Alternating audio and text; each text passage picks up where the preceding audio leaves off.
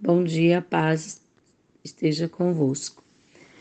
Mais um devocional edificai. Tema: Arão oferece sacrifícios para si e pelo povo. Texto: Levítico 9, do 1 ao 24. Em Levítico, capítulo 9, vimos o início da ministração dos capítulos 1 ao 7. Já vimos a expiação, o perdão para o pecador, dos capítulos 8 ao 10. Nós vimos a mediação no capítulo 8, são consagrados sacerdotes, e aqui no capítulo 9 eles vão começar a ministrar. Existe sim uma misericórdia muito grande e deve existir uma misericórdia no momento da ministração. Não podemos ministrar de qualquer jeito, existe todo um protocolo e todo um critério. Eles não podiam ferir esse critério, porque no momento da ministração o sacerdote representava a Deus. Então eu e você precisamos aprender muito com esses princípios que estão aqui para, para nós servirmos a Deus com excelência. Levítico 9, do 1 ao 9. Aqui em Levítico 9, vimos o início do ministro dos sacerdotes em um dia marcado por muitos sacrifícios, holocaustos, ofertas pacíficas, mas o que me chamou a atenção foi o surgimento da glória de Deus, simbolizando a aprovação e aceitação de tudo apresentado diante dele. E seguindo todo o ritual, todas as instruções que o Senhor Deus havia apresentado aos sacerdotes, atrairiam para si e sobre si a glória de Deus. Se eu e você desejamos ver a glória de Deus, se as nossas igrejas desejam ver a glória de Deus se manifestando no seu meio, nós precisamos seguir os mandamentos da sua palavra. Os sacerdotes fizeram isso. Moisés garantiu que isso fosse feito. Arão e seus filhos fizeram exatamente como o Senhor Deus havia dito. Levítico 9, do 23 ao 24. E tudo isso nos mostra que o Senhor está sempre aberto a receber a santificação que lhe apresentamos.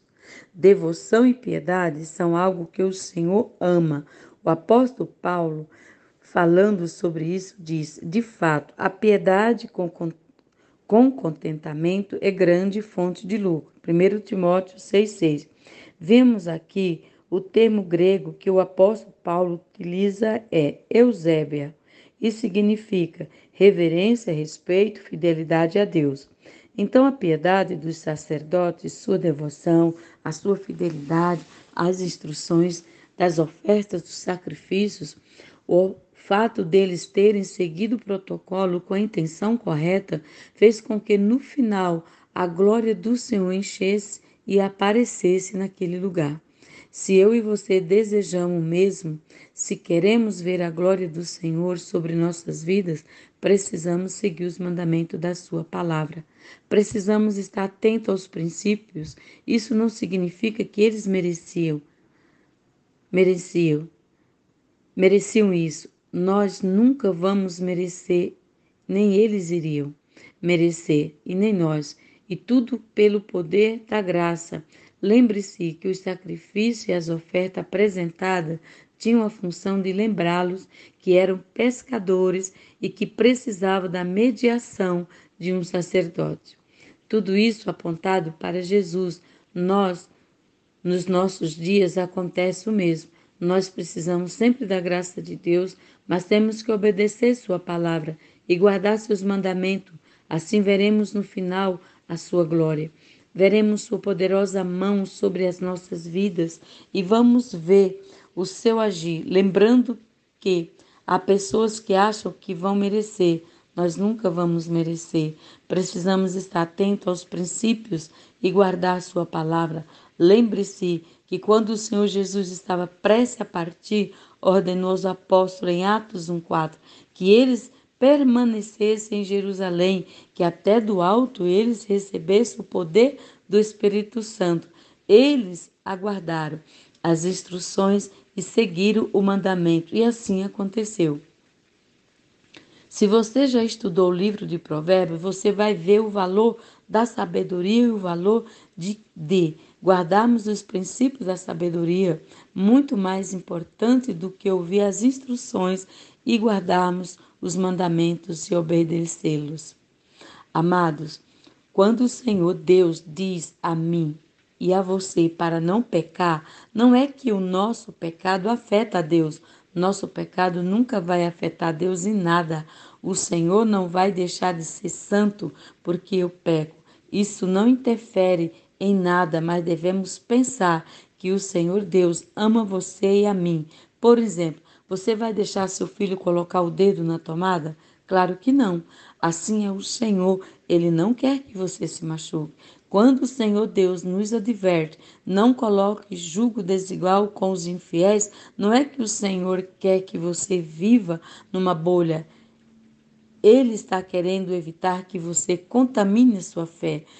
Quando o Senhor Deus diz a mim e a você, no Salmo 1, versículo 1, Olha, Bem-aventurado o homem que não anda nos conselhos dos ímpios e não detém no caminho dos escarnecedores.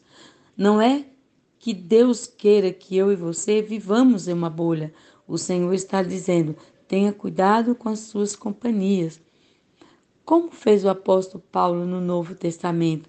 As más conversações corrompem os bons costumes. 1 Coríntios 15, 33. Por exemplo, quando é que um jovem vai chegar para seu pastor perguntando se ele pode dizer isso ou aquilo, ou até onde eu posso ir?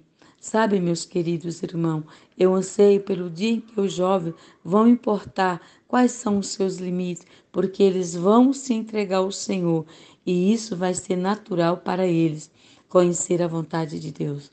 Porque me parece que eles estão querendo viver a todo momento no limite sobre a obediência e a desobediência, mas queiram estar sempre no centro da vontade de Deus, depois de ver a plenitude da vontade de Deus. E você vai viver a glória de Deus em todas as áreas de sua vida. É exatamente isso que Levítico 9 nos ensina, esse início de ministração, o seguir o ritual, todo o protocolo em prática, tudo que o Senhor Deus havia ordenado. E garantiu a eles exatamente isso. Meus queridos irmãos, a glória do Senhor Deus veio a eles, veio a eles. Que Deus os abençoe poderosamente e cada um, e que sua glória seja permanente em suas vidas. Pastora Vilane que sede São Paulo.